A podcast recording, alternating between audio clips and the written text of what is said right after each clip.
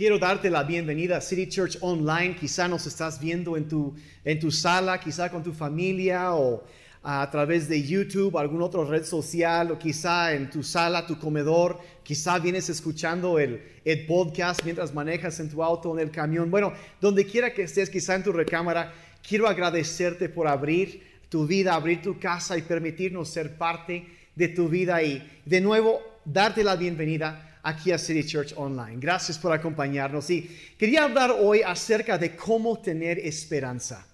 Cómo tener esperanza. Yo he visto los últimos meses que hay, ha habido un incremento de estrés en la vida de muchas personas. Quizá eh, sería muy fácil pensar que el estrés que, viven muchos se debe a, a, quizá uno podría enfermarse o algún ser amado o eh, quizá los retos económicos que vienen Ah, que han sido generados por la pandemia también. Ah, pensamos que esa es la raíz, pero la verdad yo creo que la raíz o la fuente de todo ese estrés no es, no son esas cosas, sino más bien dicho es que nos hemos olvidado de la bondad de Dios. De eso quiero hablar hoy. Yo quiero, quiero eh, instar o dar una idea de que, de que anticipar la bondad de Dios es el fundamento de la esperanza. Tenemos un Dios bueno, servimos a un Dios bueno y, y, no podemos tener esperanza si no creemos que Dios es bueno y que Dios seguirá siendo bueno. Entonces, ah, la verdad, porque si Dios no es bueno, entonces no tenemos una base lógica, una base racional para tener esperanza para el futuro. Pero la verdad es que servimos un Dios que sí es bueno. Jeremías 29, 11, que es uno de los pasajes muy conocidos de la Biblia, nos dice así. Dice, pues yo sé los planes que tengo para ustedes, dice el Señor. Son planes para lo bueno y no para lo malo, para darles un futuro y una esperanza. Debes saber que servimos a un Dios que únicamente tiene planes buenos para nuestras vidas. Aún en medio de una pandemia, lo único que Dios tiene planeado para ti es algo bueno. Y, creer eso es algo que trae esperanza y te levanta y te, te, dispara, te, te lanza hacia, hacia el futuro con una actitud de esperanza y de fe. Y eso es lo que yo quiero que captes el día de hoy al escuchar eso. Y quiero, para que lo veas, quiero que me acompañes a lo que puede ser uno de los dos pasajes más conocidos de toda la Biblia. Seguramente lo has leído algunas veces y es el Salmo 23. Y ahí vamos a ver nueve promesas acerca de la bondad de Dios, que cada uno traerá esperanza para el futuro. Entonces, nueve, nueve promesas que sin importar lo que suceda con el coronavirus, podemos tener esperanza para el futuro en base a las promesas que Dios ha dado en este pasaje. la primera promesa que, que, encontramos en este pasaje es que Dios suplirá tus necesidades aun cuando estás preocupado. Eso lo encontramos en el primer versículo, porque empieza el Salmo 23 diciendo esto, el Señor es mi pastor, nada me faltará, nada me faltará. Porque Dios es bueno, no necesitas preocuparte por tus necesidades. Obviamente trabajamos, hacemos todo lo que podemos, pero entendemos que quien suple, quien provee detrás de todo es Dios. Y aún en momentos que nosotros pensamos que yo no voy, es que no voy a poder hacer esto, va a fallar. No, Dios sigue siendo Dios y Él sigue siendo nuestro pastor y nada nos va a faltar. Es la promesa de Dios. Eso trae esperanza. Ah, detrás de todo, Él es quien nos provee y Él seguirá proveyendo para ti.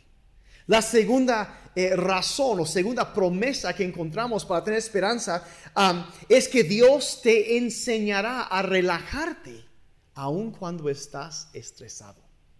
El verso 2 dice lo siguiente, en lugares de verdes pastos me hace descansar y junto a aguas de reposo me conduce.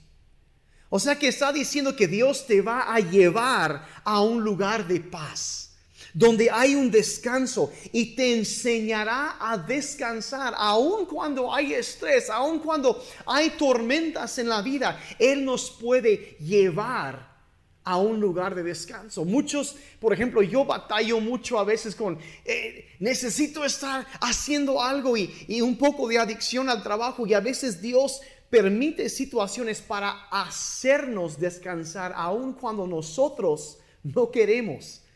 Y siento que un poco de eso ha estado sucediendo en todo esto. Nos hace descansar, bajar el ritmo y reducir el nivel de estrés y descansar. Él te enseñará a descansar, a relajarte, aun cuando estás estresado. La tercera cosa, promesa que encontramos aquí, es que Dios renovará tus fuerzas, aun cuando estás vacío. El verso 3 comienza diciendo así, Él restaura mi alma.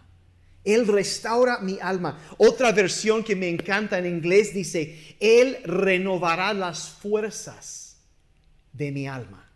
Está hablando de, de, un cansancio del alma, un agotamiento que no es tanto en el cuerpo físico, y, no es tanto en el ámbito espiritual, sino a nivel emocional. A veces llegamos a un momento en donde digo, este sí, yo sé que físicamente puedo seguir haciendo esto y yo sé que la presencia de Dios está conmigo, pero como que hay un temor, una preocupación dentro de mí que, que yo me pregunto si yo tendré la resistencia eh, emocional, el aguante, la perseverancia para llegar al final de la carrera que he empezado a hacer. Y me pregunto si podré terminar. Y si puedo, puedo hacer. Es, es, un agotamiento que, que, que descan, duermes, pero levantas y te sigues sintiendo cansado y agotado. Y yo creo que realmente de esto está hablando Dios. Él renovará mi alma de ese, esa preocupación, el cansancio del alma que muchas veces sentimos. Está diciendo, sabes que Dios llevará y renovará esas fuerzas. Él te dará el poder que tú necesitas para seguir adelante y terminar la carrera que Él te ha llamado a hacer. Él renovará las fuerzas de tu alma. Llenará tu alma de, poder, de fuerza, te dará la fortaleza, el aguante necesario para terminar. Dios lo hará. Dios lo hará, Él lo hará, renovará tus fuerzas para que no te des por vencido, te va a llevar adelante. Te va a llevar adelante. La cuarta razón que debemos tener esperanza, la cuarta promesa que vemos aquí, es que Dios te guiará aun cuando estás confundido te guiará aun cuando estás confundido. Vean cómo termina el versículo 3. Dice, me guía por senderos de justicia, por amor de su nombre. Cuando dice de justicia, habla de la rectitud, o sea, por el buen camino. E, e, el buen camino, y voy a decir la verdad, yo no sé si te pasa a ti, pero a mí una de las cosas que provoca mucho estrés para mí es cuando enfrento alguna decisión pero no se toma la decisión, hay indecisión. Y como no hay movimiento, empezamos a estresarnos. Yo, yo, yo así soy. Entonces la indecisión para mí es muy estresante. Y, no tener para mucha gente cuando eh, quizá en tu negocio, en tu trabajo, y tienes que tomar decisiones, pero sientes que no tengo la información, eh, no sé por dónde debo irme, y te, te quedas atorado en, esa, en ese punto, en esa decisión, no te mueves, te estresas por eso. Pero aquí lo que dice esto es, es que sabes que Él te va a guiar. Tranquilo, descansa. Él te va a guiar, Él te va a llevar por senderos de justicia, por amor a su nombre. Él te va a enseñar qué es lo que tienes que hacer. Te va a guiar aún cuando tú estás confundido, cuando no sabes qué hacer. Y Él te va a dirigir. Es la promesa de Dios. Dios ha prometido estar ahí contigo y llevarte adelante, ayudarte y guiarte en todo momento. Así que Dios te va a guiar. La siguiente promesa que vemos aquí, número 5, es que Dios caminará contigo, aún en días oscuros y llenos de temor. Llenos de temor. Dice el verso 4 lo siguiente, dice, aunque pase por el valle de sombra de muerte, no temeré mal alguno, porque tú estás conmigo. No es un solo un estarás un día, sino tú estás conmigo. presente continuo. Él está y estará. Y la verdad, yo sé que los últimos meses, las últimas semanas han sido tiempos oscuros para mucha gente. Mucha gente está viviendo situaciones difíciles y eso es alrededor del mundo, pero debes saber, sabes que Dios no nos ha abandonado, sigue ahí con nosotros. Y aunque pasemos adelante por otros tiempos, él seguirá estando con nosotros, nunca nos va a dejar, nunca nos va a abandonar. Allí es donde Él está con nosotros, venga lo que venga. Y si Dios está con nosotros, no importa quién esté en nuestra contra, porque mayor es el que está con nosotros que el que está en el mundo. Es la promesa eterna de Dios. Él estará contigo, no estás solo.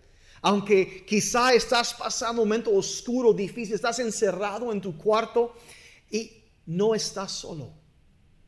No estás solo, Dios está contigo y vas a salir de esta. Te va a guiar, te va a ayudar. La siguiente cosa que encontramos en este pasaje, la razón para tener esperanza, es que Dios te protegerá cuando te sientes inseguro cuando sientes la inseguridad, Él te protegerá. Verás lo que termina el, verso 4 diciendo, tu vara y tu callado me infunden aliento. Y el cuadro de todo este pasaje es un pastor que va cuidando a sus ovejas en las montañas y, y ese es el momento cuando esas ovejas pasan por un momento difícil y, están asustados y está hablando aquí que esos, esos pastores en esos tiempos tenían generalmente tenían dos herramientas que usar. Una vara que era pues una vara de madera que muchas veces tenía una piedra amarrada a un extremo. Y ellos podían girar esta vara y golpear un depredador, un lobo, aún a un león, un oso, con tanta fuerza que lo podían matar con un solo golpe. Era una, una, un arma eh, muy, muy fuerte. Y aparte de, su vara tenían un callado que era como igual de madera, pero tenía como un gancho y usaban eso para levantar a las ovejas. Y usaban estas dos cosas para levantar y también para defender a las ovejas de fuerzas o de peligros externos. Y la verdad es que tú y yo, mira, la verdad todos los días enfrentamos, hay peligros externos. Hay dificultades, hay ataques, hay cosas sobre los cuales como una oveja que está ahí que no, no tenemos control sobre esas situaciones. Habrá momentos en tu vida donde enfrentas situaciones donde quisieras tener el control, pero no lo tienes. Y sin embargo, el pastor va contigo y su vara y su callado te infundirán aliento. Porque en el momento que tú sientes temor, que hay algo, alguna fuerza externa que me quiere atacar, el pastor está para defenderte y destruir el ataque del enemigo en contra de tu vida. Es por eso que la palabra de Dios declara en el libro de Isaías que ningún arma forjada contra ti prosperará. Y toda lengua que se levante contra ti en juicio condenarás. Dice, porque esta es la herencia de los siervos del Señor y su salvación de Él vendrá. Entonces Él es que te defiende en el momento que tú sientes temor, que hay algo que sale de tu control. Mira, quizás salió de tu control, pero no ha salido del control de Dios. Y Él te va a defender, aún en los momentos que te sientes inseguro, te va a sostener. Esa es la promesa que encontramos. Nos da seguridad, su protección nos da seguridad y, y esperanza, aún en medio del peligro, porque Él es no tú, no yo. Él es quien asegura tu futuro. Él es quien lo hace. La siguiente promesa asombrosa que encontramos en este pasaje es que Dios mostrará públicamente su favor sobre tu vida. Mostrará públicamente su favor sobre tu vida. Dice el verso 5, tú preparas una mesa delante de mí en presencia de mis enemigos. Otra versión dice, preparas un banquete delante de mí en presencia de mis enemigos. Has, dice, ungido mi cabeza con aceite y mi copa está rebosando. Ese verso nos habla de sí, de la provisión de Dios, pero Dios no solo promete mostrar y demostrar su favor sobre tu vida, sino que ha prometido hacerlo aún en frente de aquellos que te atacan. Promete hacerlo. Promete hacerlo para que vean cómo Dios te ama, cómo cuida de ti. Y, lo impresionante, dice, sea, nos da, no, nos da de el alimento que necesitamos, ese banquete. Pero lo impresionante aquí al final del verso dice, mi copa, no dice mi copa está lleno. Dice mi copa está rebosando. No solo tengo lo que necesito, hasta sobra debido a la provisión de Dios en mi vida. Y la gente alrededor de mí lo va a ver. Esa es la promesa de Dios. Y sigue Dios eh, promete no solo suplir lo que te haga falta, sino, sino darte abundancia si confías en Él. Esa es su promesa. La siguiente cosa ya, ya casi terminamos, es que Dios será bueno contigo sin importar lo que suceda. Será bueno contigo sin importar lo que suceda. Verso 6 comienza diciendo, ciertamente el bien y la misericordia me seguirán todos los días de mi vida. Otra versión dice, únicamente el bien y la misericordia me seguirán todos los días de mi vida. Mira, puede, puede que en este momento sientas que no puedes confiar en nadie, ni en nada. Puede que todas las cosas se han tambaleado, pero mira, hay una cosa en la cual sí puedes confiar, y es la bondad de Dios puedes confiar en la bondad de Dios. Puede, y es quizá, quizá la gente no sea buena contigo, pero Dios sí lo será. Él siempre lo será. Y puedes contar con tu bondad, la consistencia que es su bondad, sin importar lo que pase. Todos los días de mi vida. Y termina con la promesa más maravillosa de todas y esto es que Dios te llevará al cielo un día. Termina el versículo 6 diciendo, en la casa del Señor moraré por largos días. En la casa del Señor moraré. Él, eh, mira, sin importar lo que pueda pasar en este mundo, sin importar las situaciones que vivimos o que podamos vivir, Dios ha prometido un hogar en la eternidad para nosotros con Él. E, y eso nos dice que nuestro futuro, y cuando digo futuro no me refiero a no solo eh, el mañana o la siguiente semana o el siguiente mes o el siguiente año, me refiero al futuro, yo me refiero a toda la eternidad. Tu futuro está seguro en sus manos. Esa es la promesa de Dios.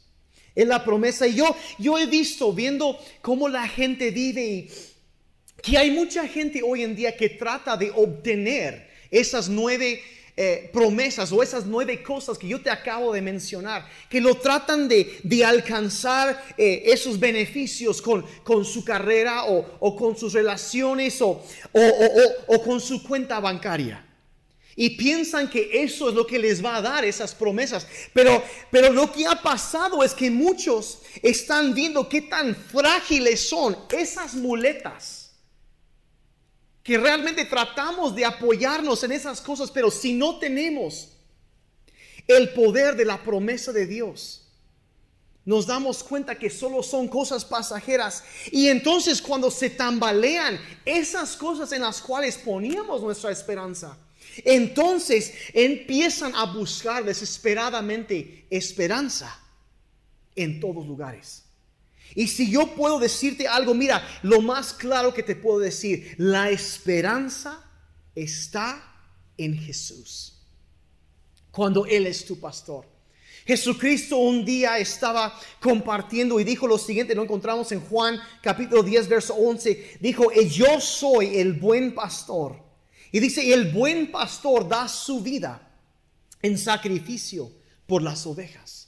Ahora, ¿qué se, qué se refería Jesús al decir eso? Bueno, la Biblia dice que, que tanto amó Dios al mundo, o sea, a ti y a mí, que envió a su único Hijo Jesucristo a dar su vida para pagar la deuda que tú y yo teníamos y que nos separaba de Dios. Ha sido eh, por eso que vino. La Biblia dice que nuestros pecados nos separan de Dios. Y nada podemos hacer tú y yo para merecer el perdón ni para ganarnos el perdón de Dios. Nos hemos alejado y Dios vio la situación y decidió extenderse hacia nosotros. Cristo, porque, perdón, tanto nos amaba Dios, Cristo vino y dio su vida como un sacrificio en nuestro lugar para levantarse de entre los muertos, demostrando el Cristo resucitado que tiene poder para vencer aún la muerte y venir a rescatar a sus ovejas que estábamos perdidos sin Él, pero vino Cristo y, si quizá tú dices, sabes que yo quiero tener esa esperanza, quizá cuando tú ves al futuro dices, yo no tengo en qué esperar, yo, yo necesito, pues lo que queda muy claro aquí es que si tú quieres tener esperanza en tu vida, la primera cosa que necesitas es tener a Jesucristo como tu pastor. Tener su presencia es, es, necesitas que Él te perdone, que Él te acepte, que, que te abrace, que te adopte como un hijo, una hija suya y, que Él ponga su Espíritu Santo en ti para darte poder, para vivir y para enfrentar los retos de la vida y llevarte de la mano y un día abrazarte en su presencia. Eso es lo que necesitas de caminar con Él. Y, quizá ahorita, quizá nunca has hecho eso ahí en tu lugar. Debes saber que este es un momento sagrado. Es un momento en donde Dios se ha extendido. Dice que Él nos andaba buscando como ovejas eh, extraviadas, ovejas perdidas. Y Dios te anda buscando y Él no quiere que tú pases una existencia sin esperanza, que vivas en una cueva de, de, tristeza, de desesperanza. Él quiere venir a traer luz y un futuro, planes de bien, no de mal, para darte un futuro lleno de esperanza, que fue lo primero que vivimos. Eso es lo que Dios quiere para ti. Te ha llamado para eso. Y a eso vino Cristo. Y si tú estás viéndome ahorita, quizá estás escuchando el podcast, ah, yo, no sé, viendo el video con tu familia, quizá, quizá estás encerrado solo, no sé, pero ahí en tu lugar, si tú dices, yo necesito esa esperanza, yo necesito que Cristo sea mi pastor, ahí en tu lugar, cierra tus ojos un momento. Y, y dile ahí en voz alta, dile, Padre Celestial, perdona mis pecados. Hazme una persona nueva. Te pido que seas mi pastor, mi salvador, el Señor de mi vida. Primero para mí en todas las áreas. Mi vida no me pertenece más. Te la entrego a ti. Gracias por vida nueva. Puedes tener la mía en el nombre de Jesús. Amén. Si hiciste eso, esa oración por primera vez, por favor, menciona en los comentarios. Queremos estar en contacto contigo. Pero yo quiero orar por ti ahora y por todos los que nos están viendo.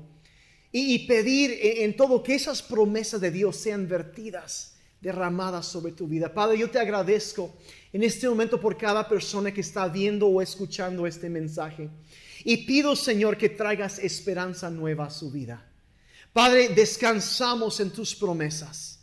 Tú eres nuestro pastor y nada nos faltará. Y Padre, yo pido por una esperanza nueva para cada persona, por fuerzas renovadas. Padre, cada área de su ser. Señor, que las promesas que hemos visto en tu palabra se hagan realidad para cada persona.